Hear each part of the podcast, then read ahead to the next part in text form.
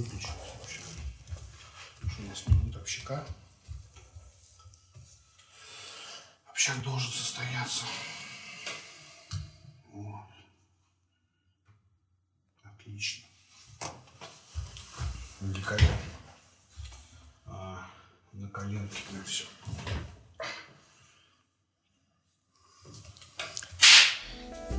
Ну, привет. Меня зовут Валя.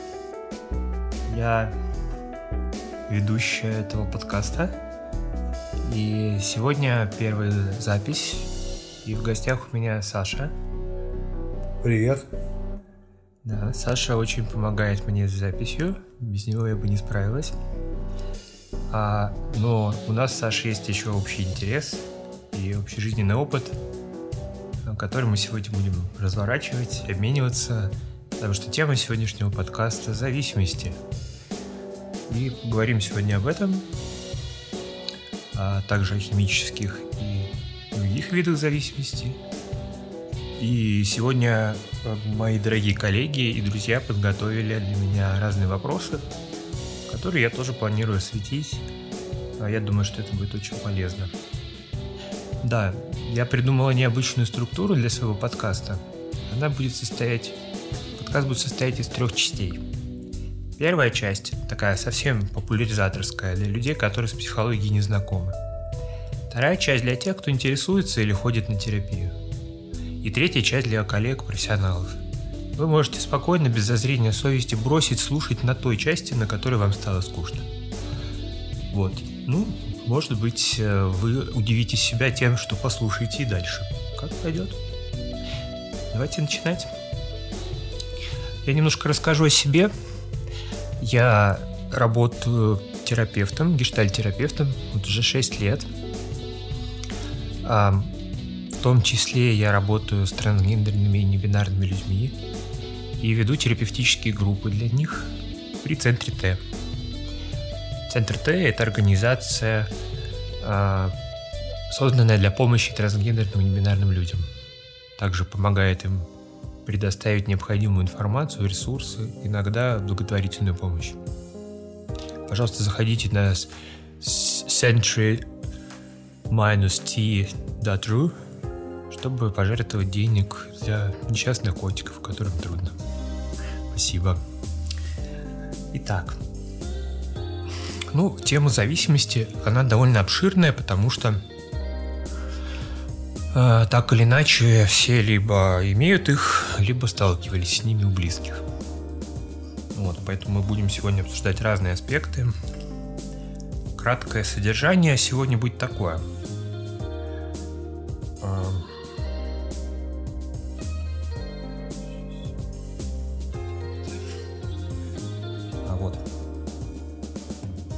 Значит, э, первое мы обсудим, как э, феномен зависимости работает на уровне отдельной личности. Затем мы рассмотрим явление в общественном э, срезе. Также поговорим о стигме. Обсудим, где получать помощь и какую в связи с этой проблемой. Также поговорим о существующих направлениях и программах э, помощи. И немножечко коснемся темы детей, как защитить их, как распознать и как защитить их в будущем от этой проблемы. Итак. Эм... Саш, ну, наверное, э, на уровне личности каждый из нас может быть экспертом с нашим жизненным опытом, да, и нашей юностью в России. Безусловно, безусловно. Да, и думаю, что наши слушатели, очень многие тоже имеют этот опыт. Но мало кто задумывается, почему одним людям ну, становится интересно употребить, и они употребляют один раз или два, а потом больше этим не интересуются. А почему некоторые другие люди что-то употребив, подсаживаются на это на очень долго и никак не могут потом слезть. Это даже про алкоголь, можно так сказать, да, или азартные игры, или созависимые отношения, о которых мы сегодня поговорим. почему так, да? Вот ответ кроется как раз в том, э, как формируется зависимая личность. Да, именно зависимая личность не может потом бросить. А, ну, для этого понадобится небольшой краткий экскурс в историю нашего общества. Давайте не будем далеко ходить, просто возьмем 20 век. А, крах Российской империи, гражданская революция, гражданская война, затем большевики, а, Сталин, Вторая мировая, послевоенное время, затем ну, закрытость российского общества, и государство пытается играть роль родителя, отнимая ее у людей. Таким образом, воспитывается несколько поколений подряд людей, которые э, не получают опыт любви и заботы в семье. Это приводит к тому, что ну, его просто становится не у кого взять. И все ст- становятся такими большими детьми, которые для того, чтобы э, жить, не имеют навыков понимать, чего они хотят от жизни, не имеют навыков о себе заботиться, о своем развитии, не имеют навыков здоровых отношений. И в итоге все варятся в ужасном котле, в котором все страдают, кто-то что-то употребляет или бухает, кто-то рано умирает, жертвуя собой на благо государства, например. И таким образом проблемы только умножаются. И что мы имеем? А, огромную ну, пропасть между тем, как а, человек может жить и как реально нам приходится жить с тем доступом э, к знаниям, которые у нас есть. Особенно, кстати, в советское время была монополизирована психология, и людям была недоступна психологическая помощь. Психология, наука о душе. У советского человека нет души. Душа же это вымысел. Поэтому и нечего лечить. Да. Голова кости нам болеть не может. Да. Да. Так вот, а, собственно, что такое зависимая личность? Это человек, который, а, во-первых, постоянно живет в неудовлетворенных потребностях. То есть, например, хочет любви, но не умеет строить отношения, поэтому вынужден жить в дефиците. Это человек, который плохо распознает свои потребности, плохо может отдавать себе отчет в том, что ему нужно, чего он хочет. И много полагается на наблюдение за окружением и попытками делать так же, как остальные, в надежде, что ему станет хорошо и счастливо. Ну э, и, конечно же, становится быстро жертвой всех стереотипов, которые вокруг у нас летают. Например, человек, может быть, стал бы счастлив, если бы стал творческим, э, занимался бы творческой работой, но все вокруг говорят, что за это никогда не дадут денег, поэтому приходится идти э, ну, заниматься какой-то скучной работой, а потом человек удивляется, почему он в депрессии живет, да. А проблема в том, что вот зависимая личность, она пытается просто повторять за другими, да, смотрит, вот человек там вышел замуж, ему стало хорошо, думаю, тоже выйду замуж, да, а что-то мне нехорошо. И так вот тыкаемся, тыкаемся, тыкаемся. Пока, ну, многие из нас не э, сталкиваются с алкоголем или наркотиками, или со зависимыми отношениями, да, э, в которых, ну, временно дается облегчение от этой жизненной боли, потом это облегчение кажется прям счастьем, и хочется еще повторять и повторять, чтобы просто не жить в боли, не жить в несчастье. Но, к сожалению, э, попытка удовлетворить не те потребности, которые реальные, приводит только к одному. Нужно все больше и больше обезболивающего. А затем наступает момент, когда оно перестает помогать обезболивать. И тогда нужно переходить на какие-то еще более сильные обезболивающие. Но это путь в один конец, к сожалению. Да, к смерти или э, к попаданиям в разные плохие жизненные ситуации, больницы, там, тюрьмы, э, там какие-то разрушения семьи и так далее. Ну, многие из нас э, либо сами в этом в чем-то побывали, либо видели, как в этом были наши близкие. Да. Так вот, как, собственно, решается проблема зависимой личности. Да? Важный момент, что когда структура характера уже сформирована, человек уже взрослый, да, глубоко изменить его личность уже невозможно. Да, поэтому ну, человек э, с зависимой структурой личности, скорее всего, э, ну, так или иначе в жизни ну, будет иметь какие-то зависимости. И стратегия здесь может заключаться в том, чтобы заменять вредные на менее вредные. Вот. И таким образом еще и постепенно уменьшая то количество свободы, которое э, отдается в жертву зависимости. Таким образом, как бы зависимый радикал берется под контроль и уходит в ремиссию. Да? Ну, то есть, допустим, человек может сидеть на сериалах, но смотреть их там полсубботы в неделю, да, и на остальное время у него остается для жизни. В принципе, неплохо.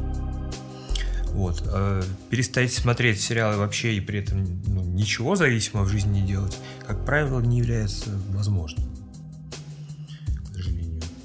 То есть это навсегда. Такая тяжелая, горькая правда. Но давайте не забывать, что в России это практически все люди в этом находятся. Поэтому, ну, можно в какой-то момент понять, что, ну, никто не без греха, да, и все так живут. И это может помочь э, себя принять с этой проблемой, да. А, что еще важно сказать, да? А, путь по улучшению своей жизни э, не транслируется в нашем обществе по умолчанию. Только в последнее время силами различных сервисов по подбору терапевтов терапия стала рекламироваться. И люди стали ее для себя открывать. А в терапии или в программах, о которых мы позже поговорим, возможно пройти путь по осознанию своей проблемы и по получению необходимых привычек и механизмов, которые скомпенсируют эту проблему и позволят жить лучше, качественнее. Вот, э, в частности, в терапии, когда мы работаем с, э, ну вот, скажем так, с проблемами зависимого поведения, э, очень важной частью становится помогать личности развиваться дальше с того места, где она остановилась. Да, с того места, где она остановилась, потому что вокруг уже неку, ну, некому было поддержать ее развитие. Да?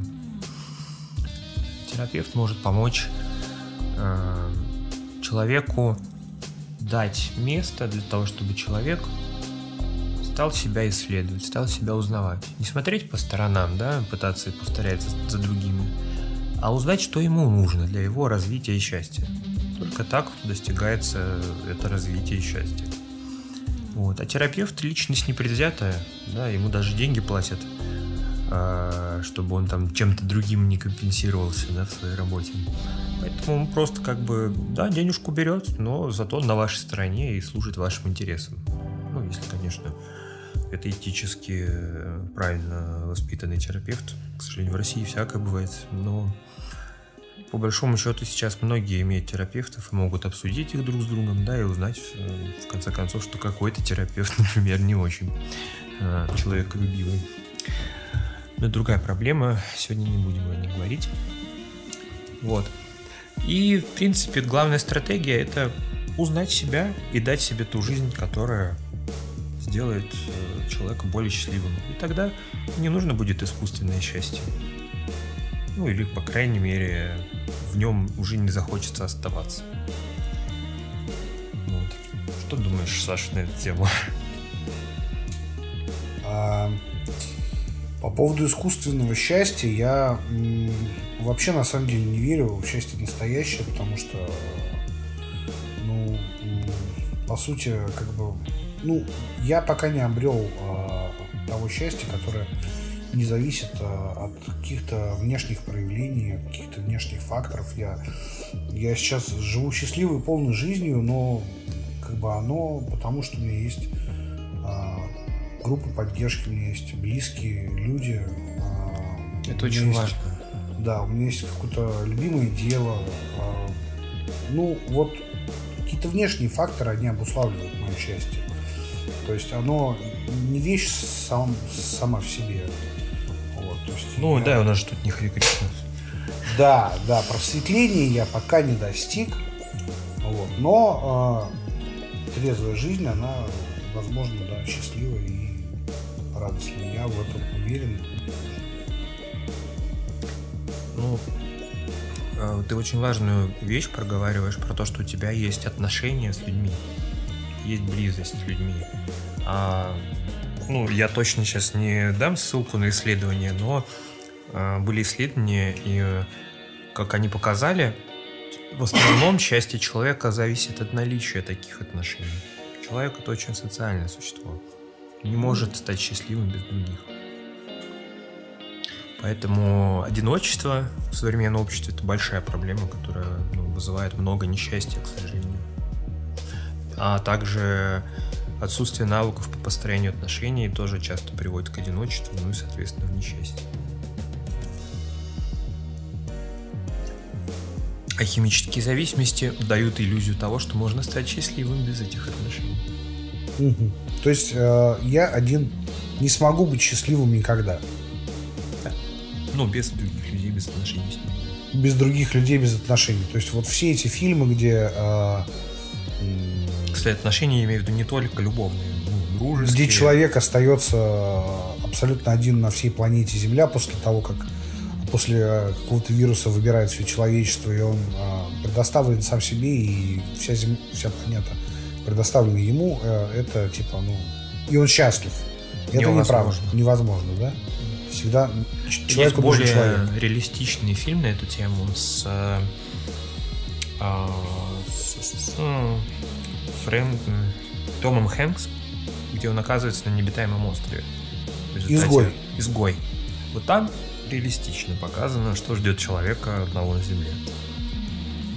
Ну и Робинзон Круза тоже, может быть, вы помните. Я не, пом- не знаю точно, как, как там были описаны его эмоции, а, но через две недели человек попадет в тяжелейшую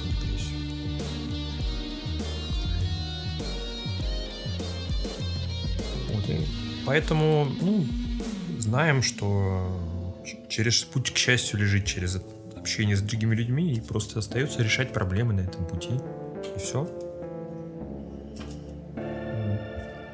Кстати, отношения, как мне кажется, не являются обязательной частью счастливой жизни. Ну, я имею в виду отношения романтические, да, сексуальные. Абсолютно в этом убежден. Потому что... Но очень хотелось бы. Очень много есть общественного, стереотипного про то, что, типа, вот, возможно, счастье только если ты заведешь свою семью, там, детей, только так. Неправда, это вообще не всем одинаково подходит. Существуют люди, которые, например, а, им не нужен секс, а есть люди, которым не нужна романтика для того, чтобы ну, в отношениях с другими существовать. Отношения бывают еще дружеские, бывают партнерские, бывает сотворчество, много разных, в которых можно это счастье обрести.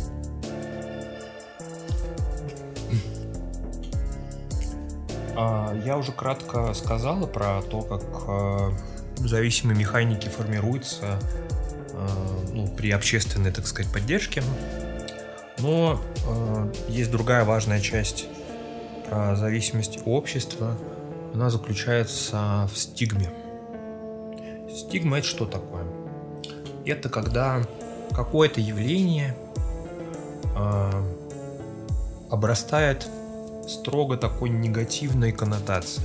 При его упоминании там вокруг сразу поднимается куча стереотипов, которые а, вызывают неприятные эмоции, там страх или злость, или презрение, или отвращение, да, и таким образом начинают мешать видеть какое-то явление объективно. Да, и, и, соответственно, а, решать проблемы, связанные с этим явлением. Вот 90-е, например, а, обогатили слово наркоман такой негативной коннотацией, что, ну, это уже сейчас само по себе ругательство. Да? И э, когда, ну, несведущие люди слышат, что у кого-то какая-то зависимость, да, ну, сразу отношение негативное. Да? Зависимого человека презирают, считают его никчемным, там, невзрослым, слабым, ну, удивляется, что он не может бросить там, да. Возьми да брось и займись нормальной жизнью, да, казалось бы. Э, вот это и есть проявление стигмы. А стигма также мешает э, решать обществу проблему на общественном уровне, да. То есть, ну, как бы у нас э, про зависимости, про наркоманию почти ничего не говорят. У нас нет такой проблемы, по мнению там, общественного мнения, да. А ведь э, это одна из э, вещей, которые сейчас поддерживают э, эпидемию СПИДа в России. Вот. Недавно вот, официальные данные от правительства, что Россия сейчас занимает пятое место по количеству новых зараженных каждый день ВИЧом. Вот. А наркомания играет очень важную роль в этом. Ну, вообще зависимости. Да, почему? Ну, во-первых, это распространение ВИЧ через инъекционные наркотики, инъекционный способ потребления. А также из-за того, что, например, при занятии сексом в состоянии наркотического опьянения а, ну, хочется забыть, и люди пренебрегают предохранением, пренебрегают правилами безопасности, что очень способствует передаче ВИЧ. Да? И если бы эта проблема зависимости решалась на общественном уровне, это помогало бы нам контролировать распространение ВИЧ. Но пока что на данный момент эту проблему всерьез никто не обсуждает на общественном уровне, и это имеет определенные последствия. Да. Также вот о стигме, да, каждый из нас на самом деле может увидеть внутри, как мы а, стигматизируем зависимости, да, вот даже если не говорить о химических зависимостях, можно вспомнить о том, как вот э, какие-то люди не выходят годами из абьюзивных отношений, да, их там бьют, они там остаются и говорят, ой, ну что же она, если нее бьют, что же она не уйдет? Да, и вот то, почему она не может уйти, это та же самая механика, что и с химическими веществами. Ну, человек не может выйти из этого, не может это бросить. Это тоже будем дальше говорить. А, но и таких женщин тоже очень стигматизируют. Да? Говорят, что они какие-то дуры, да? невзрослые, глупые, да, чужие не уйдут. Это тоже стигма. Ну, кстати, вы можете обратить внимание, что стигма у нас существует много по поводу чего, да, но сегодня мы только об одной говорим.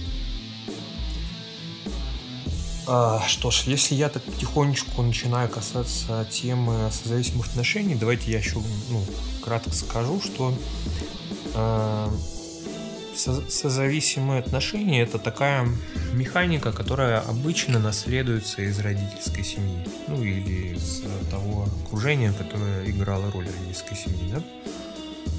А, просто мы по умолчанию копируем то, что видели, и воспроизводим. И вот так мы, прожив э, детство с э, родителями или с кем-то из родителей, бывших в созависимых отношениях, ну, нам становится это чем-то знакомым, родным, мы это ищем, мы сами находим или создаем такие отношения и воспроизводим родительские стандарты. Вот. А по сути, что происходит, это когда люди, также не имевшие счастливого, такого заботливого взрослого родителя, а, вырастают в дефиците, вырастают в дефиците внимания, любви, заботы, да, и оказываются рядом с похожими людьми, что естественно, да, и они оказываются вдвоем такими большими взрослыми детьми, которые не могут о себе заботиться, очень страдают, а кого же можно обвинить в этом несчастье? Да? Только своего близкого. Вот. И э, это, кстати, в том числе способ, как не заботиться о себе. Да? Можно просто все время ругаться на другого, что он о тебе не заботится. Да? И когда это делают оба человека, ну все, вот и замкнутая ситуация. Да? Хорошо, если там еще нет физического насилия, но психологическое, как правило, есть. Ну и очень жалко детей, которые растут потом у таких родителей, потому что они, их ждет такая же судьба в дальнейшем, если никто не пойдет на терапию. Вот. Также одна из форм э, созависимого поведения это когда а, человек, склонный к созависимому поведению, находит себя химически зависимого или там зависимого от адреналина или азартных игр и приклеивается к нему, да, и полностью всем своим вниманием в жизни да, начинает заниматься этим человеком. Переживает за него, там, пытается ему помочь, пытается на него злиться и так далее. Это позволяет ему не заботиться о себе. Да? То есть воспроизводить тот самый механизм э, незаботы, который был в родительской семье об этом человеке, а теперь он имеет возможность все повторить. Да, и уйти с головой в проблемы другого, забив на себя.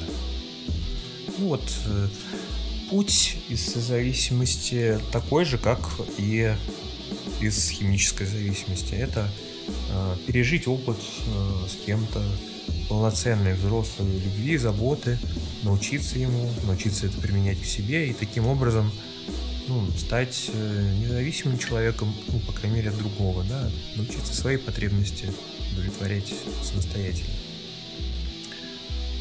Вот.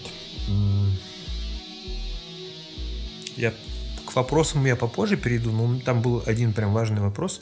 Как отличить э, созависимые отношения от э, того, что у нас в культуре стали, ну, уже там все подряд называть, да, все абьюзер, короче, все э, созависимые отношения. Ну, вот, собственно, в этом и разница, да, что э, терапевт, ну, как бы я обычно вижу по структуре личности клиента, да, если у него э, отсутствуют навыки, ну, такого заботливого, внимательного, любящего отношения к себе, самосострадания, э, умение ставить себя на первое место. Да? Если это отсутствует, ну, значит, скорее всего, этот человек будет склонен попадать в созависимые отношения. Его отношения можно будет исследовать на эту тему, и наверняка они такими окажутся. А, но давайте немножко отличать все-таки от того, что в среднем в нашей культуре высший уровень агрессии, неосознаваемой по отношению друг к другу, да. И, ну, так бывает, что в целом люди довольно неплохо развиты и даже имели опыт любви какой-то и заботы, и о себе заботятся. Но вот ту или иную сферу жизни или ту или иную проблему имеют тенденцию спихивать на партнера, потому что никогда не видели, как она решается ну, другим образом. Да? И такой элементик от этого созависимого отношения будет, но в целом, если смотреть на картину, это может ну, не считаться в целом такой проблемой, да, это может не являться чем-то таким, где нужно человеку помогать свою личность растить. Да? И тогда вряд ли это будут созависимые отношения. Так. Далее я предлагаю поотвечать на разные вопросы, которые у меня есть, а потом поговорим о том, как получать помощь и где. Я вот в какой-то момент поняла, что ну, разговорный жанр для меня легкий. А вот писать тексты об этом это сложно. Я решил не мучить себя. Мучить себя вообще не надо. Да. Ну, то есть, может быть и надо, но недолго. И со стоп-словом. Да. Вот у одной нашей общей знакомой стоп-слово было еще. Понятно.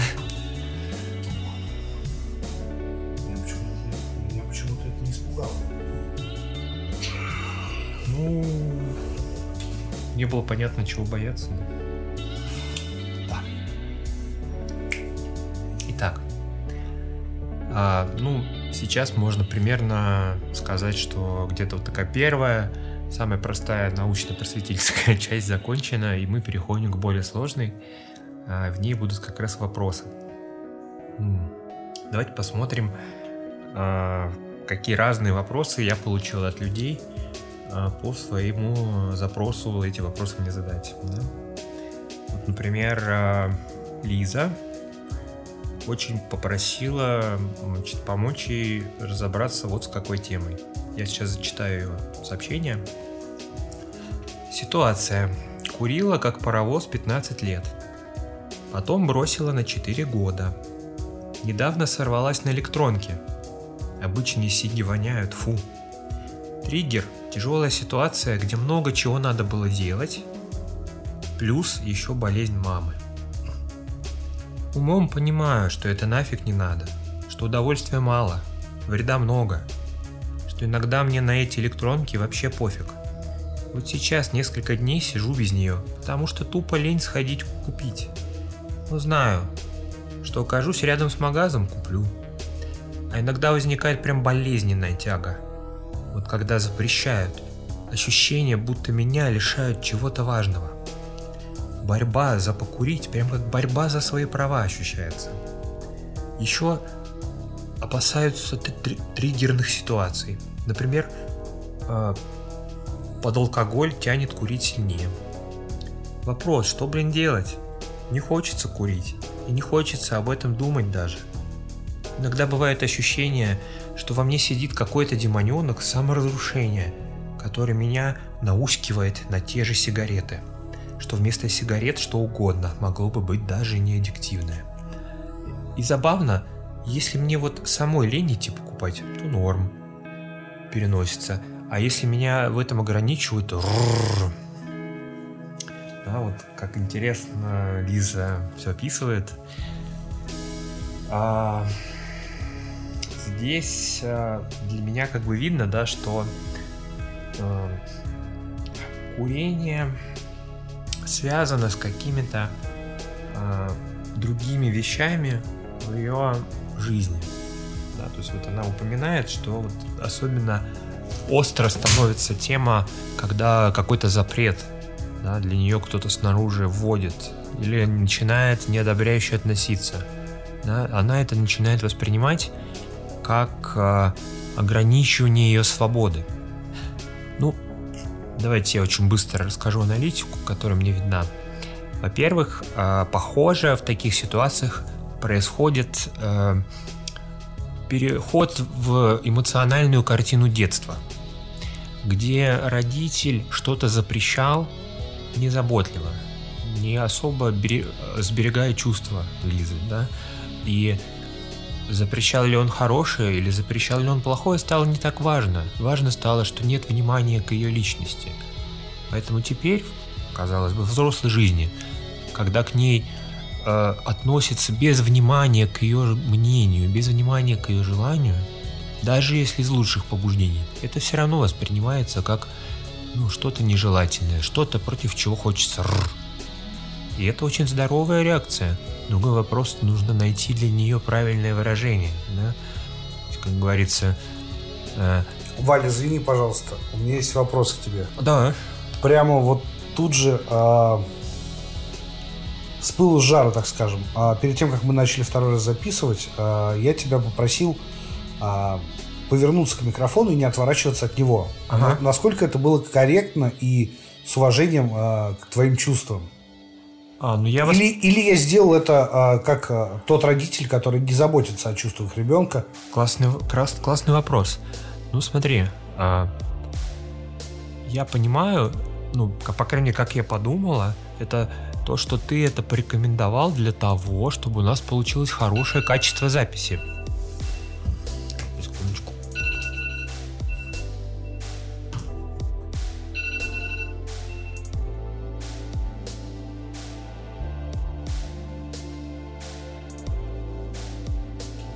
Хорошее качество записи это то, что я тоже хочу. Поэтому, ну, я это рассмотрела как, ну, очень такое сотрудническое предложение, да. Но надо сказать, что если бы э, у меня происходил некий такой триггер и переход в эмоциональную картину детства, я правда могла бы воспринять это как какой-то родитель что-то мной тут это управляет без внимания к моим интересам, к тому, что я хочу, крутит мной, да, и мне могло бы стать неприятно. А, но, к счастью, этого уже не происходит давно в моей жизни, почти, да, поэтому здесь я, конечно, как мне кажется, достаточно объективно и адекватно восприняла э, твое предложение. Спасибо, кстати, за идею проверить это на примере. Вот. И вот что вернемся к Лизе. Возможно, если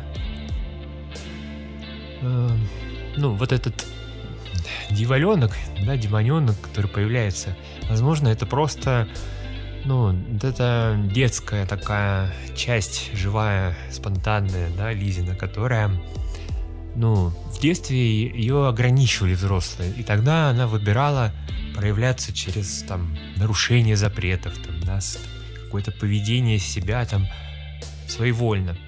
Мне в этом смысле очень нравится, когда есть такая метафора, или вот так объясняют, что ребенок, он э, надевает шапку, потому что сказала мама. Подросток э, не надевает шапку, потому что сказала мама.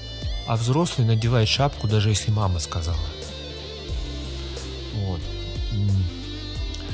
Ну и э, что касается никотиновой, кстати, зависимости, э, то это настоящая химическая зависимость, которая ну, достаточно сильная, да, и ну, она пробуждается и поднимает голову, конечно, при контакте глазами с э, объектом доставки никотина в кровь. Да? То есть вот магазин, вот эти сигареты, конечно, сразу вот зависимость поднимается, появляется тяга. А важно перейти все-таки в такое осознанно решительное состояние не курящего, который вот ну, принял решение и больше решил не заигрывать с этой историей, да, и даже если иногда захочется, ну, просто сказать себе, ну, зачем мне это надо, да? и отказаться. Вот. А если трудно с никотина слезть, то сейчас есть просто волшебные, замечательные таблетки Табекс или Чампикс, кому что больше подходит, которые позволяют просто за три недели практически безболезненно слезть с никотина и больше к нему не возвращаться. Вот, просто чудо. Раньше такого не было. Раньше я читал Алина Кара, а, и он мне помогал на какое-то время. Потому что все-таки он... А, там очень много такого, ну, как бы внушения, пока ты читаешь, да, а потом, когда книга далеко в прошлом остается, и внушение рассеивается понемногу. Вот. Да, ну, что касается еще а, каких-то гадостей и пакостей э, вместо, может быть, никотина, ну, иногда порой мы слишком строги к себе и защищаем себя слишком сильно от каких-то вредных радостей в жизни. Ну, если э, есть структура зависимого поведения, понятно, мы будем пытаться засунуть этой радости как можно больше в себя, в простой надежде, что вот это станет пропорционально кайфовей. Нет, это так не работает, но и в то же время быть строгими к себе, запрещать себе там совсем сладкое, да, запрещать себе полениться, поваляться, ничего не поделать, ну, это просто незаботливо, это очень накапливает потом э, желание бунтануть как следует. Да, ну, естественно, этот бунт срывает э, все так, что мы еще и уважение к себе можем потерять. Не надо так. Давайте быть друг к себе принимающими и добрыми. Ну, в меру, но все-таки нужно не перегибать палку. Тогда и бунтовать не нужно будет. Вот. Это был вопрос Лизы. Давайте пойдем дальше. Вот а, один фейсбучный френд, Тим Фей, кстати, художник, у него сейчас проходит, по-моему, распродажи в работ. А, чудесный, талантливый человек. Всем рекомендую посмотреть, может быть, что-то себе приобрести. А вот он задал вопрос. Насколько химическая зависимость сопоставима с эмоциональной, зависимостью от другого человека? Можем ли мы избежать ту и другую? Можем ли мы говорить о норме в этой области? Ну частично я уже сегодня про это говорила. А давайте посмотрим, в чем она сопоставима, а в чем отличается. Ну, во-первых, а, все-таки Эмоциональная зависимость – это хоть и очень кривой, но способ строить отношения с другими людьми. А химическая зависимость, как правило, способ избегать построения отношений с другими людьми. В этом какая-то ключевая разница. А, как мне кажется, можем ли мы избежать ту и другую? Если сформирована структура зависимой личности, не сможем. К сожалению, без э, внимания к этой проблеме, без пути к ремиссии. Можем ли мы говорить о норме в этой области? Ну, вообще, э, норма — это сложный философский концепт. Я понимаю это по-бытовому, ну так что, если это вокруг и есть везде, то это типа норма. Да, у нас широчайшее распространение проблем зависимого поведения в обществе. Является ли это нормой, вам решать. Спасибо, Тим. А, кстати, единственный человек, который мне прям в Фейсбуке написал вопрос. Спасибо. Так. Значит, еще а, у меня есть а, коллегиальный такой маленький, маленькое такое сообщество, называется «Кофе с психологом». А, там а, хорошие, талантливые терапевты решили объединиться вне границ институтов и агрегаторов. И вот э, там мне тоже коллеги задали разные классные вопросы, на которые я сейчас поотвечаю. А, Алина, привет. Интересно послушать о предрасположенности к зависимостям. Какие, например, черты в характере ребенка должны насторожить родителей? Какие черты в характере взрослого говорят о большей или меньшей склонности к зависимостям? Ну, мы сегодня чуть-чуть поговорили про структуру личности, да. Здесь, мне кажется, важным подсветить э, то, как мы можем распознавать это. А, например, а, ну, часто со стороны бывает видно, что тот или иной человек как-то слишком держится за какое-то поведение, да, за какую-то зависимость. И часто не отдает себе в этом отчет, но со стороны это, как правило, видно хорошо, да. А, значит, вот э, что касается взрослых людей, ну, возможен э, при наличии доверия какой-то диалог, да, в рамках которого можно попробовать что-то донести про это. Кстати, про это еще а, будет позже вопрос, как это делать с клиентами в терапии, да. А, так вот, тут будет все сильно зависеть от того, какое место в жизни человека э, занимает эта зависимость, какие она э, прикрывает потребности, да, которые можно таким образом будет не удовлетворять, и типа все нормально. Если это какие-то сложные потребности, у которых удовлетворять которые по-другому человек не умеет, не видел, как это делать, для него может оказаться болезненным, да, э, рассматривать саму идею отказа от такой зависимости. И психика по, ну, таким образом может делать простой фильм отрицание, да, и нет у меня никакой зависимости, у меня все нормально, все под контролем. Ну и когда человек взрослый, ну, переубеждать его это неблагодарное занятие, к сожалению.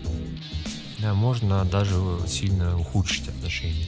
А в крайних случаях это может уже оказаться проявлением созависимого поведения, да, слишком лезть к другому человеку про то, что у него там за зависимость. Да, можно тоже на эту тему подумать. Так, вот по поводу детей.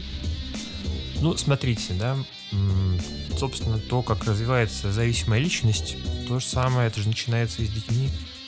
Ну, когда э, мы часто делаем детей удобными для себя, чтобы нам было легче с ними справляться. И это может приводить к тому, что мы слишком много даем планшет. Или там учим ребенка сидеть в углу и не мешать нам да, там, отдыхать. А это ведь э, как раз что такое? Это когда мы ребенку показываем, смотри, не нужны тебе отношения с другими людьми. Вот учись сам себя делать счастливым. Ну, а мы об этом говорили в самом начале, да, что к чему это приводит. Поэтому, если вы упустили какой-то момент э, часть любви вашему ребенку, еще не поздно это скомпенсировать. Просто нужно немножко преодолеть вот эту ну, такую стену, которая уже между вами возникла. Очень советую сходите на консультацию одну просто к детскому психологу. Он быстро в вашем конкретном случае даст хорошие рекомендации. Не стесняйтесь, это же так удобно, не надо больше что-то ломать голову и, и когда есть специалисты. Вот. Ну, да, и скомпенсировать это в дальнейшем возможно. Ну и если все-таки ваш ребенок вырос со структурой зависимого характера, да, то а здесь вы можете помочь ему, направив его на терапию или в программы, так. Какие триггеры существуют, чтобы зависимость, условно говоря, активизировалась? Ну, смотрите, да, э, как правило, это все касается того, как какие-то потребности наши, ну, мы не обучены их удовлетворять качественно. Соответственно, когда мы э, сталкиваемся с тем, что эта потребность становится в дефиците, да, то мы начинаем сильно хотеть применить тот способ, который помогает нам не чувствовать дискомфорт от ее недовлетворенности. Ну, то есть э, вы бесконечно много работаете, не ездите в отпуск. Э, ну что ж, скоро вас ждет какой-нибудь срыв по какой-нибудь зависимости, который просто поможет вам отдохнуть. Ну, таким не очень удачным способом, возможно, с потерей работы. Поэтому стоит быть внимательными. И постоянно учиться по-новому с собой обращаться. Все лучше и лучше. Это нормально. Так. Эм... Есть вопросы? Реакция? Да, Денис, я, как всегда, люблю понимать, что можно делать. Зависимость – форма решения проблемы. Как ее можно решать иначе, например? Ну, я думаю, мы как раз поговорим о том, что в терапии возможно исследовать потребность, которая ну, в дефиците. И вместе с терапевтом искать э, те самые способы, механизмы, развивать их, которые позволят по-другому обращаться с этой потребностью. Ну, то есть, например, вместо того, чтобы бухать, когда стало одиноко, идти э, каким-нибудь друзьям э, пить чай, вместе общаться. Да? Э, вот один из таких примеров. Наталья. Интересно услышать о созависимости. Что происходит с партнером зависимого человека? Как влияет этот паттерн на отношения? А, знаете, тут важно добавить, наверное, что хм, там есть некоторый нехороший цикл. Он связан с тем, что чем больше партнер, который в созависимости, начинает долбать своего зависимого партнера, тем больше зависимому партнеру хочется обезболиться от этого. Это получается замкнутый круг который работает против всех. Созависимость – это важная проблема, которую тоже стоит э, посвящать внимание да, и решать ее вместе с терапевтом или в программах. Карина. К вышеописанным вопросам мне еще интересно услышать определение зависимости и созависимых отношений. А, ну вот я как раз говорил про это. Что действительно этим является, а что в быту называют сложно. Ну вот, Часто слышу от людей вне психологии, что у меня созависимые отношения, потому что умом понимаю, что надо расстаться, но не могу, постоянно возвращаюсь. Является ли это зависимыми отношениями?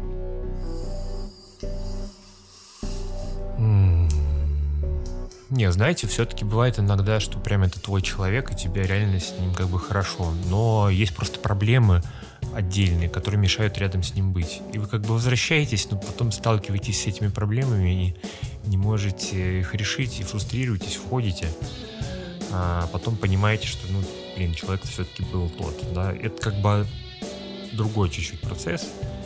Вот. А, то есть не мочь уйти из отношений можно очень по-разному. Можно вот так уходить, возвращаться, а можно даже забывать на следующий день, что было в предыдущем, и, собственно, также забывать о том, что хотелось уйти. А, я тогда в таких случаях рекомендую своим клиентам вести дневник и писать, что было, и перечитывать. Тогда это помогает э, вот этот эффект временной амнезии преодолевать. А, ну, да, то, что касается психо- психологизации населения, когда а, люди через а, культуру и масс-медиа подхватывают те или иные психологические понятия, а, ну, скажем так, недостаточно глубоко а, понимая, что это такое, как оно работает, просто приводит к тому, ну, что это входит в обиход, да, это уже, когда говорят, мне не грустно что-то, ну, мне, ой, я что-то сегодня депресснявая, там, да, я сегодня депрессия, как бы, ну, я ничего плохого в этом не вижу. Мне кажется нормальным, что все смешивается, люди проникают э, в сферу психологии и в другие сферы. Вот. Просто надо помнить, что ну, часто со специалистом можно просто все сделать быстрее, проще, и по времени и усилиям это будет дешевле, чем те деньги, которые вы отдадите. Вот. Если у вас какие-то сомнения, сходите на консультацию разовую, все проверите быстро.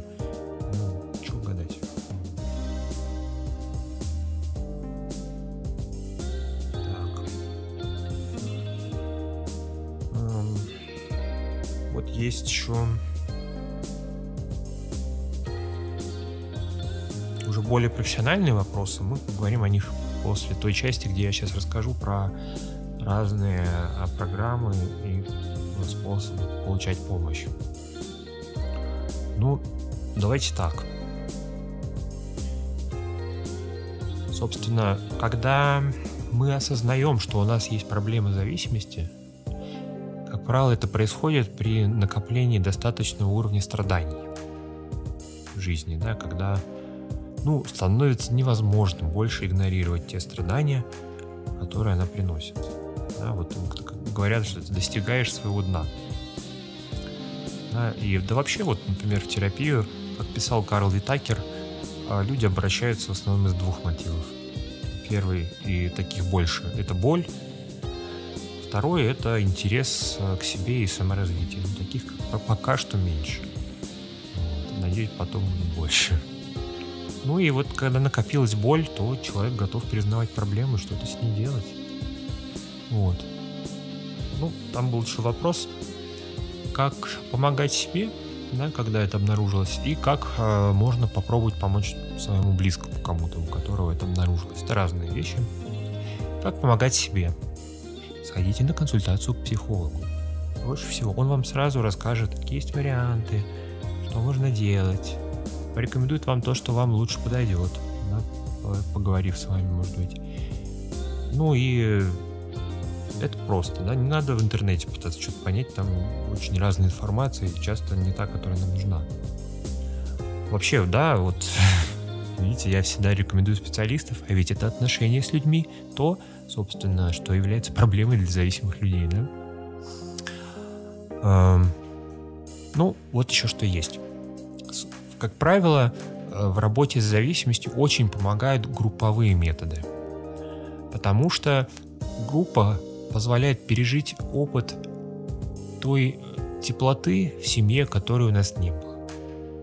Группа — это когда ты получаешь поддержку общества в миниатюре. Когда ты переживаешь себя как нужного, как, как ценного, как заслуживающего внимания. И после такого опыта бывает трудно продолжать относиться к себе так же наплевательски, как до этого. Вот. И группы в этом смысле хорошо работают и дают этот опыт. Группы бывают очень разные. Ну, давайте так. Вот для химических зависимостей есть, э, например, анонимные наркоманы анонимные алкоголики – а этих групп очень много. Если даже их нет в вашем городе, то они есть онлайн, тоже работают. Это дает опыт э, отношений, причем э, весьма принимающих, да, потому что там все как бы хапнули лихо, да, и никого, в общем, в шок и страх не повергнешь своей истории и практически не столкнешься со стигмой, что позволит в целом ну, встать на путь заботы о себе и выздоровления. Вообще, э, это называется 12-шаговая программа, э, потому что там проходит определенный набор э, периодов и разных там действий, процедур, которые позволяют разобраться с тем, что мы решаем этими зависимостями, да, с более глубокими проблемами. Причем методы включает в себя довольно детальные исследования себя и своих отношений в прошлом и поступков, что дает высокий шанс найти те самые болезненные точки, которые нас триггерят. Да? В отличие от терапии по запросу, когда мы, ну, если мы не хотим вспоминать какой-то опыт, да, вытеснили его, то и терапевту о нем никогда не расскажем. Да? А 12-шаговая программа прочесывает, заставляет вспомнить, да, и таким образом дает высокий процент э, результатов.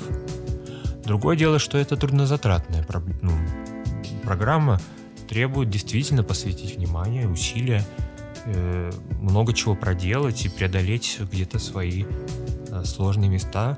Но, надо сказать, при некоторой поддержке, потому что там дают и наставника, и там есть очень много разных групп, которые можно выбирать, найти те, которые ближе по духу, по ценностям.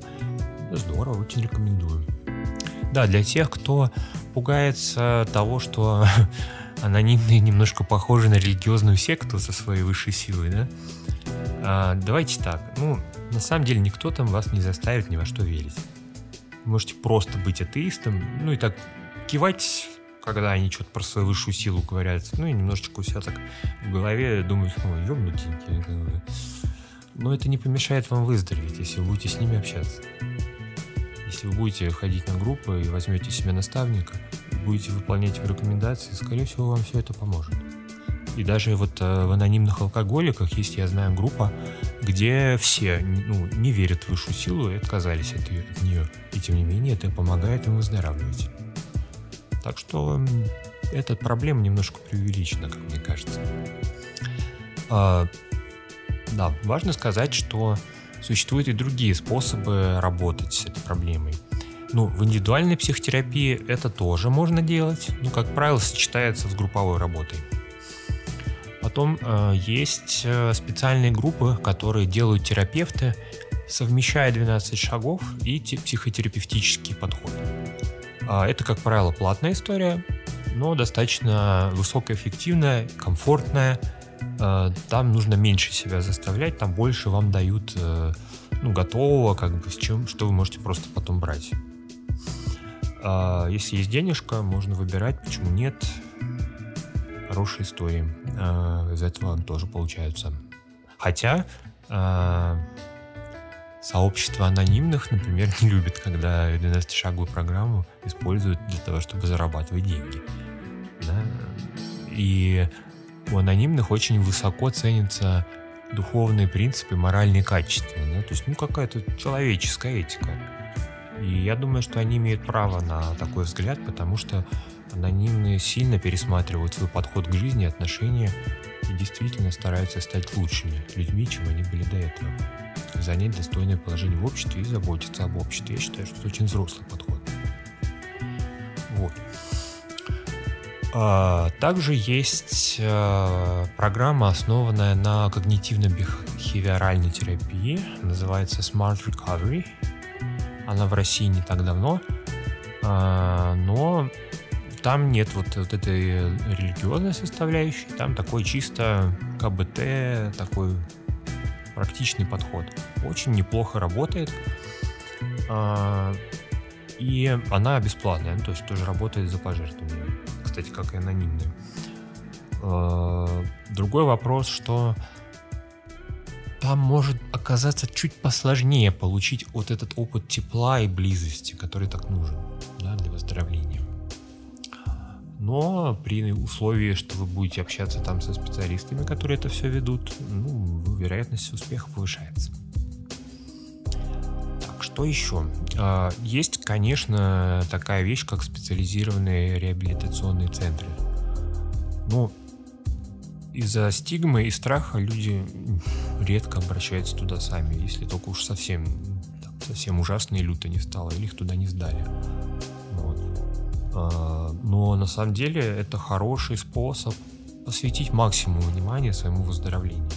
Да, и там помогут удержать это внимание и сфокусироваться на выздоровлении, да, тогда как в жизни мы можем отвлекаться на все что угодно, лишь бы только не решать страшную проблему. Вот. Ну, при этом примерно все. Вот. Бывает просто еще, я, например, веду терапевтическую группу для трансгендерных небинарных людей с химическими зависимостями. Ну, в гештальт-подходе это динамическая группа. И э, в основном я помогаю там тем, что я даю интенсивную терапию, в том числе соединяя с групповым опытом. Вот. И это тоже работает, дает атмосферу принятия поддержки, тепла, обучаю группу греться, согревать друг друга, и это тоже дает то самое тепло и, и позволяет пережить опыт такой исцеляющий. Вот, э, наверное, про это пока все. Может быть, еще такой лайфхак вам расскажу. Иногда с какой-то не очень лютой зависимостью можно справиться, если заменить ее чуть менее вредной зависимостью. Например, э, я когда-то не курила, зато читала мемы постоянно. Да? Ну, страдали нелегкие глаза, но зато рак не грозил. Да? Вот, в целом работает. Можно чуть-чуть потом плавно уменьшать количество времени, которое мы посвящаем этому. Так, вот а дальше куда обратиться, если зависимость у близкого? Смотрите, если зависимость прям жесткая, угрожает его жизни, то есть такая штука, когда приезжают крепкие ребята и помогают отправить человека в реабилитационный центр. Это часто спасает жизни. Да, это не очень красиво, да, это не супер в диалоге с человеком, но иногда так нужно. Иногда так бывает, и люди потом бывают очень благодарны за то, что с ними так и делают. Вот. Также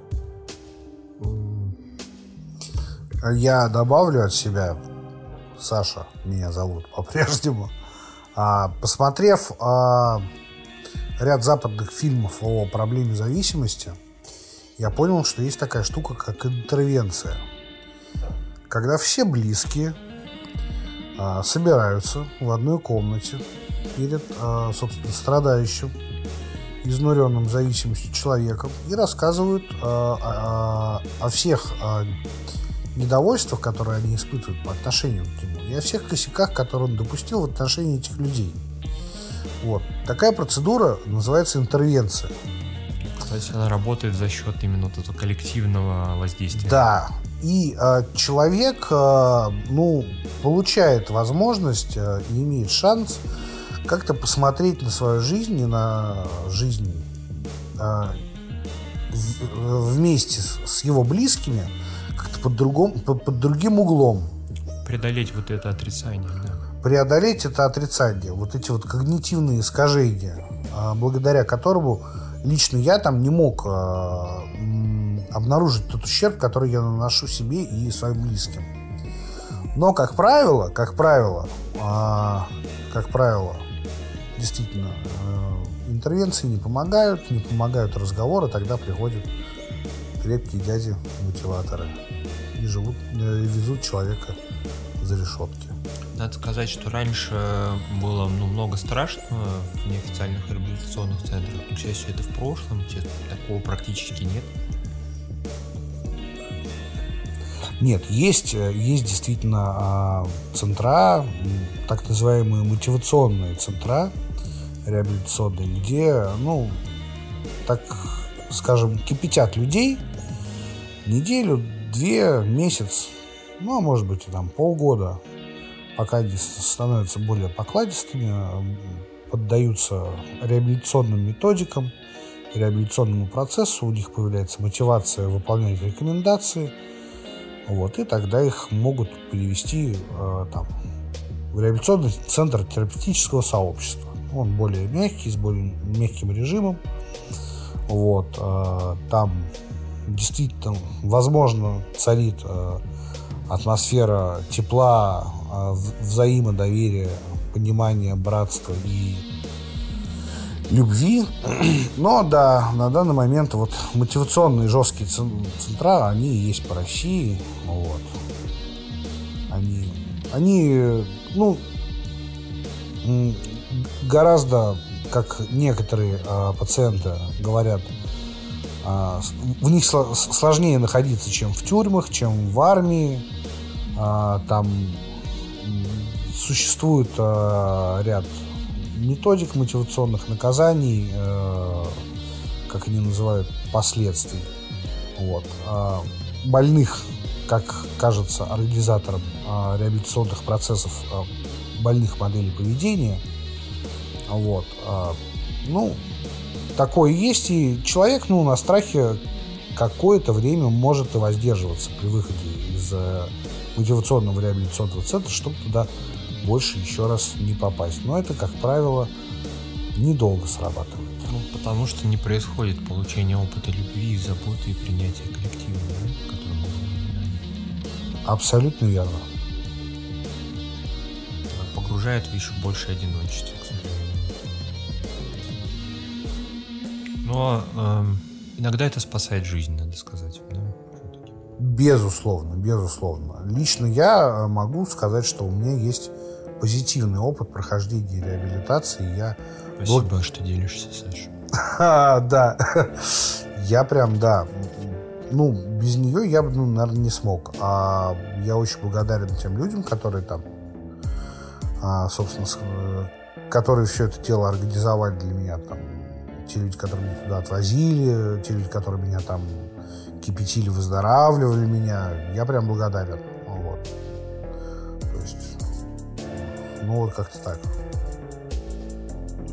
Да, еще забыла сказать, что для эмоциональной созависимости существует Codependence Anonymous, еще есть группа взрослые дети алкоголиков и э, дисфункциональных семей, а, тоже, кстати, 12-шаговая. А, есть э, терапевтические группы, которые работают с этими проблемами. Вот, очень бывает важно и полезно позаботиться о себе, пройти так, так, такие группы, такой опыт. Как защитить своих детей от зависимости в будущем? А, ну вот я немножко отвечал на вопрос, и я бы сказала, знаете, важно ну, попробовать научиться любить себя больше, чем привычно. Тогда вы сможете это и к детям проявить. А если вы ну, будете пытаться просто любить детей больше, вы не сможете больше, чем вы сами видели в жизни, как правило. Поэтому, ну, может получится другая вещь, какая-то гиперопека или слишком потакание, да, или балование такое, ну, незаботливое на самом деле. Поэтому этот баланс, э, ну, нужно на своем как бы опыте находить, а потом уже применять его к детям. Ну и, конечно, советуйтесь с детскими психологами, да, почему нет. Так, э, сейчас будет следующая часть, где мы рассмотрим Э, наши вопросы профессионалов, терапевтов, да, которые, с которыми сталкиваемся в нашей практике. Э, немножко поделюсь э, ну, каким-то опытом про это. Вот. Перейдем к нашей третьей части, которая, надеюсь, покажется чем-то полезной, интересной моим коллегам, терапевтам, Э, ну, в общем, что какие вопросы есть. Вот, например, Женя Август, мой замечательный коллега из Центра Т, э, спрашивает, почему не рекомендована психотерапия для людей с актуальными зависимостями? А, ну, это как бы Женя просто тоже гештальтерапевт, хотя и клинический психолог, да, но э, у гештальтерапии есть одна интересная особенность это очень будоражащая терапия. Она очень быстро приводит к глубокому чувствованию себя и, соответственно, всей боли, что есть ну, как бы внутри. А когда человек находится в активной зависимости, он, как правило, старается обезболиваться.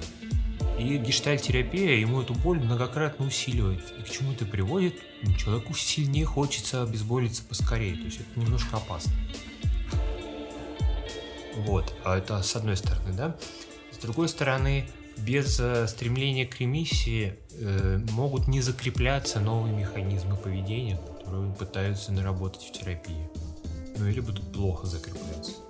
Или человек будет нечувствителен к тому а, теплому и заботливому отношению, которое проявляет к нему терапевт. Ну, зря деньги на ветер тогда, да?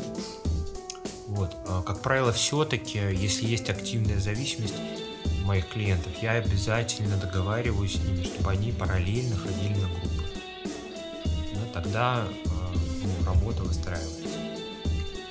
А я еще забыл сказать, почему государственная наркология не сильно помогает. Да? Потому что там никто не занимается тем, что дает вам ощущение тепла и заботы в семье. Да? Там у вас как бы люди в белых халатах пытаются чем-то другим попичкать. Ну, естественно, это путь в никуда.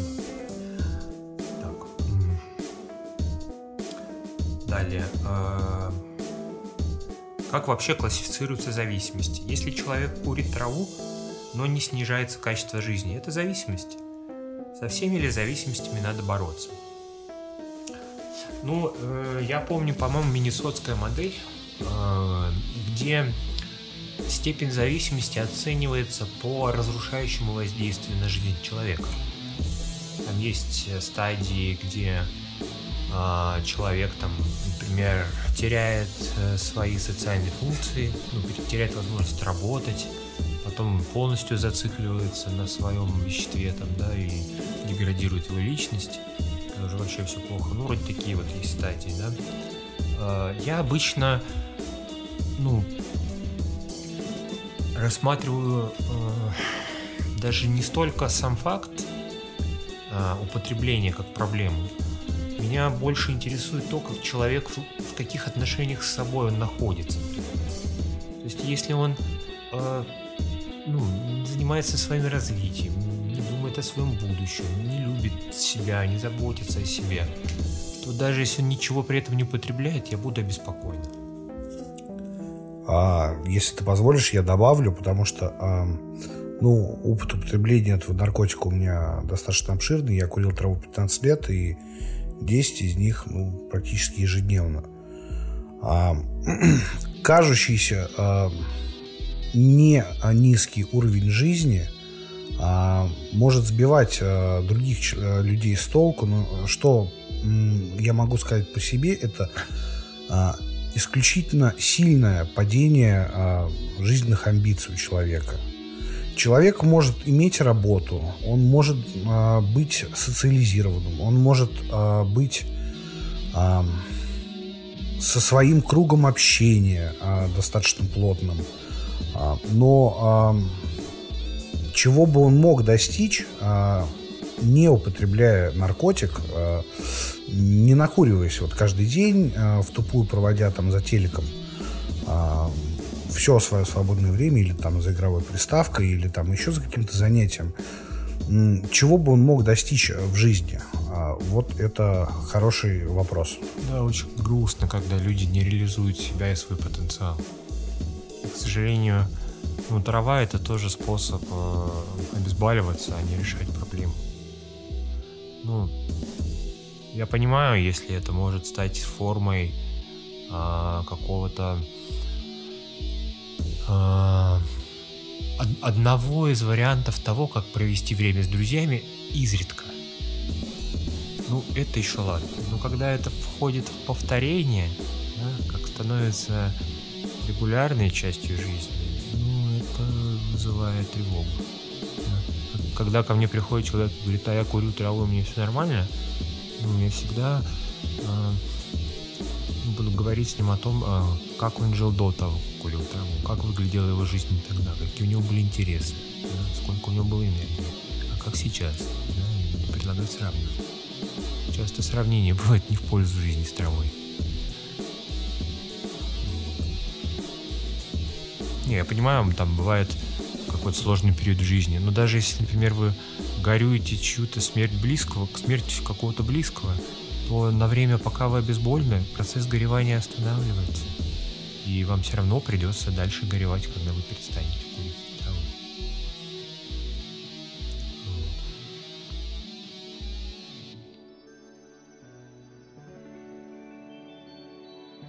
Со всеми или зависимостью надо бороться. Ну вот я сегодня говорила про то, что э, зависимая структура личности, к сожалению, не избавляется от зависимого поведения.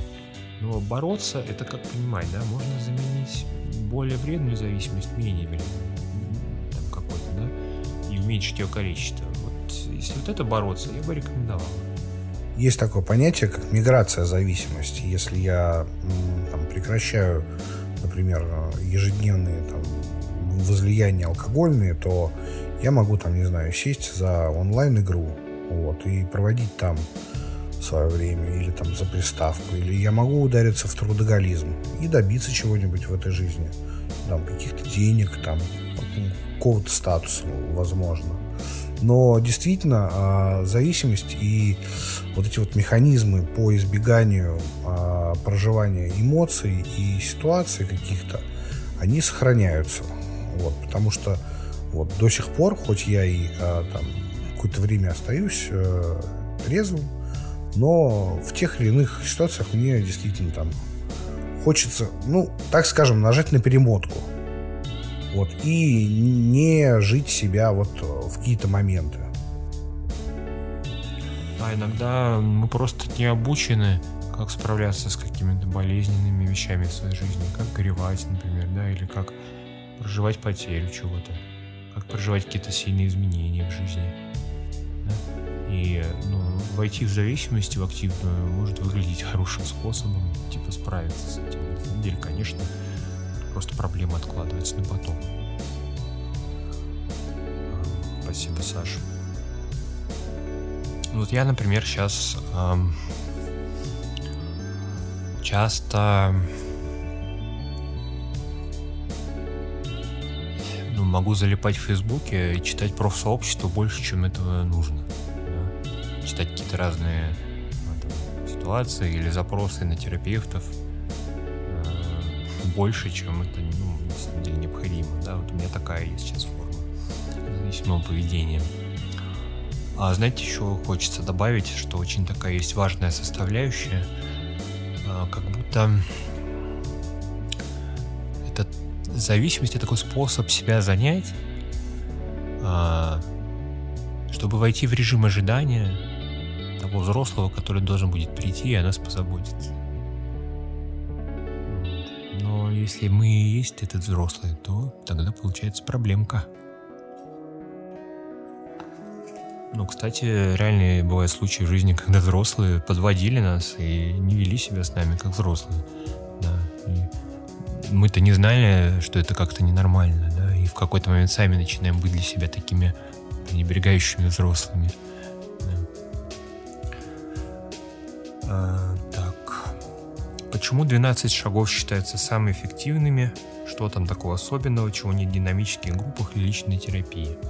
Ну, во-первых, это коллективная история всегда, да, во-вторых, а, вот это глубокое прочесывание. Э, вот, собственно, мне кажется, это главное. А, стигмы вокруг я говорила. Как они влияют на дискриминацию и, следовательно, стресс человека? Хороший вопрос. Смотрите, дело в том, что мы же являемся не только э, индивидуумами, но мы еще несем в себе общественное отношение самих к себе. Да, то есть, э, если мы видим себя как э, человека с зависимостью, мы еще одновременно к себе относимся, как общество к нам относится. Ну, это значит, переживаем вину, стыд, отвращение к себе. Это не очень здоровые, помогающие жить и развиваться чувства, правда? Вот. Поэтому еще бывает трудно проявить к себе сострадание. Бывает трудно позаботиться о себе. Э, да, потому что общество хочет нас просто добить, да, и так же и мы делаем с собой часто, вместо того, чтобы себе помочь. Э, ну, соответственно, чем больше стресса, тем больше нужно обезболивающего, да, это такая воронка, которая затягивает. А, так, мне еще очень интересно твое мнение про то, как легализация или запрет в разных странах влияют на работу с зависимостями, наркотики, алкоголь, и твое мнение про то, как лучше.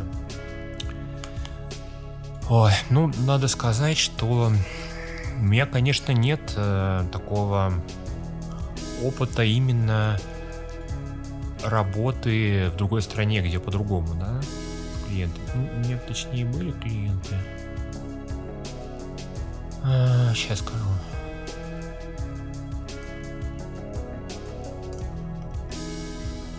Вот у нас в России есть такая проблема серьезная, когда, э, допустим, человек с зависимостью обращается за какой-то помощью, связанную с чем-то другим, например, к психологу или к психиатру, а, то психолог или психиатр, вдруг выяснив, что есть у человека еще зависимость, тут же все бросает, все запросы клиента, которые у него были, и начинает тыкать пальцем, у тебя же зависимость.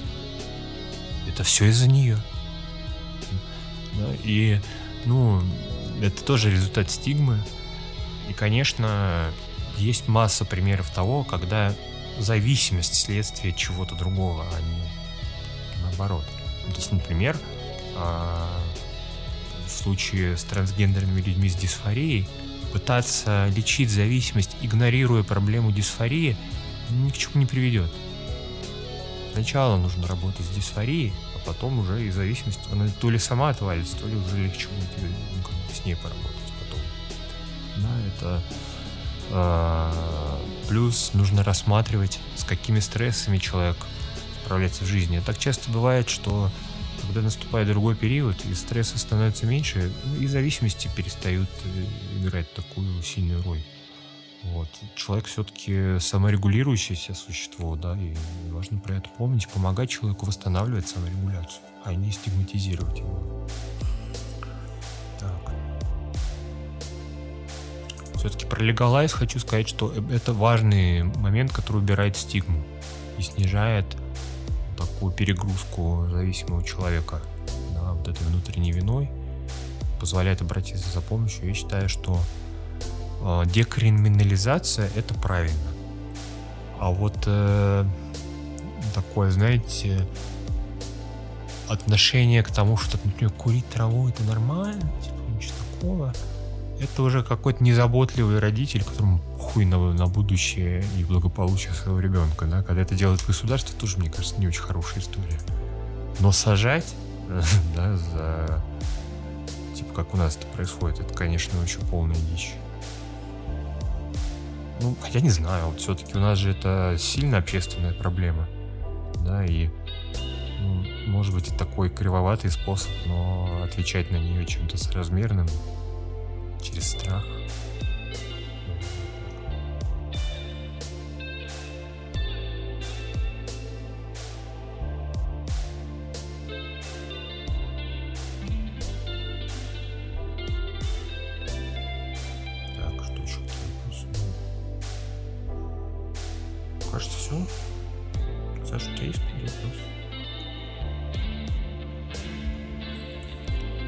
Не совсем такой а, от профессионалов, скорее э, от э, людей, которые,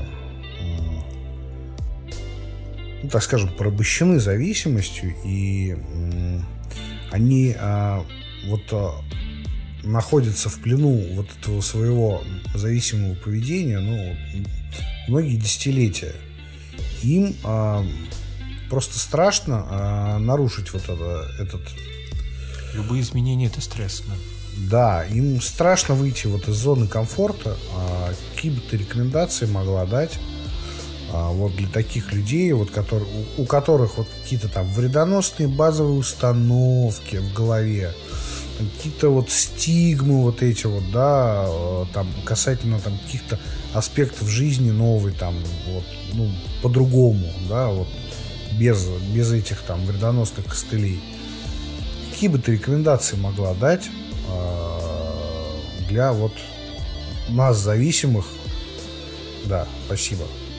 Хороший вопрос, Саш. Эм, ты знаешь, я здесь вернусь к словам Витакера, да, почему люди идут на терапию, и также почему люди начинают хотеть изменений в своей жизни. Да, либо им слишком больно жить так, как они живут, а, либо их интересует саморазвитие. Откуда-то они подсмотрели, что, оказывается, это может быть прикольно. Они тоже захотели этого по себя. Если же человеку не слишком больно, а саморазвитие он не, не слышал, да нафиг оно нужно, я боюсь, что в таком случае без запроса мы мало что сделаем да, для этого человека. Ну, если только не схватить его подручники в репцентр, да? Вот, где с ним что-то сделают насильно. Ну, не всегда же это оправдано, да? Есть человек, который курит постоянно траву и решил больше не развиваться. Ну, что ты с ним сделаешь? да. Ну, можно делиться чувствами с такими людьми. Мне грустно видеть, как ты живешь. Мне обидно за тебя. Ты бы, ну, как бы классно ты бы мог бы себя проявить в этом, в этом, в этом, а ты ну, избегаешь этого. Мне грустно это видеть. Можно так сказать. Но не более, да. Может не сработать.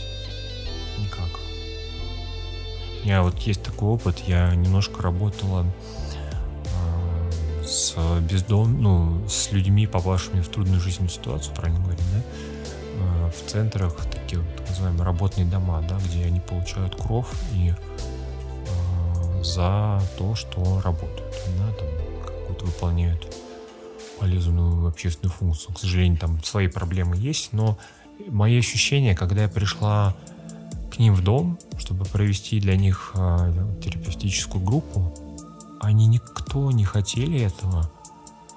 А... Я была растеряна, да, потому что, ну, в гештальте вообще без запроса не работают.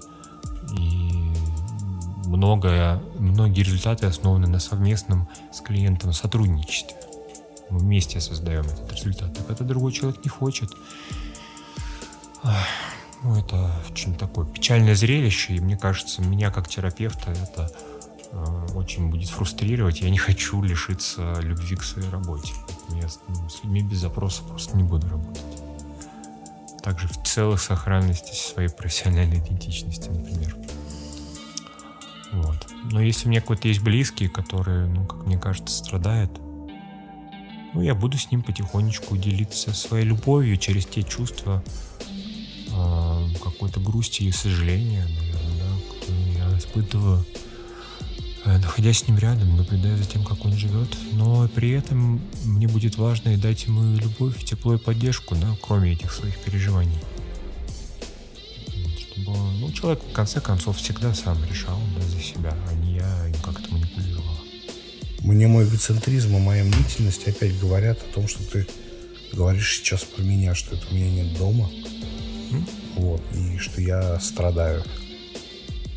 И, Слушай, ты, и, ты, и, и ты сейчас делишься своей любовью а, и чувствами сожаления и разочарования в мой адрес. А, но пытаешься мне как-то помочь. Нет, Саш, я достаточно тебя уважаю для того, чтобы не помогать тебе без твоего запроса. Ой, ну спасибо. А, ну а примеров разных и разного опыта в жизни у меня столько, что, наверное, каждый может что-то найти в нем про себя. Понял, ладно. Почти каждый, да. И вообще мы живем в одной реальности, уже это нас делает ближе по опыту. Абсолютно верно.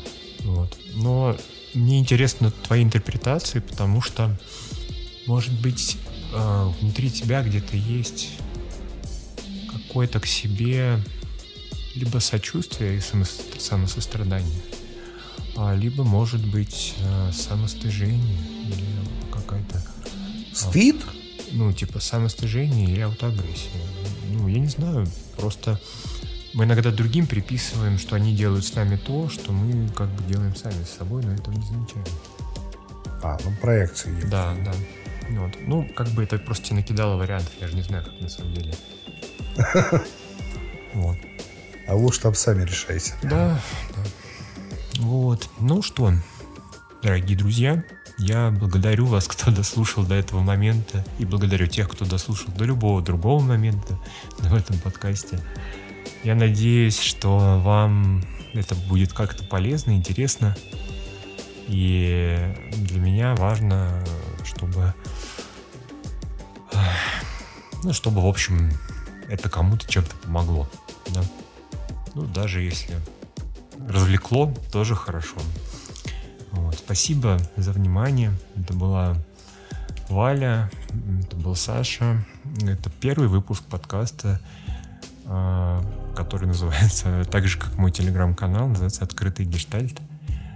А, я надеюсь э, и дальше радовать вас новыми выпусками, а не бросать все после первого же результата, как я часто бываю склонна делать.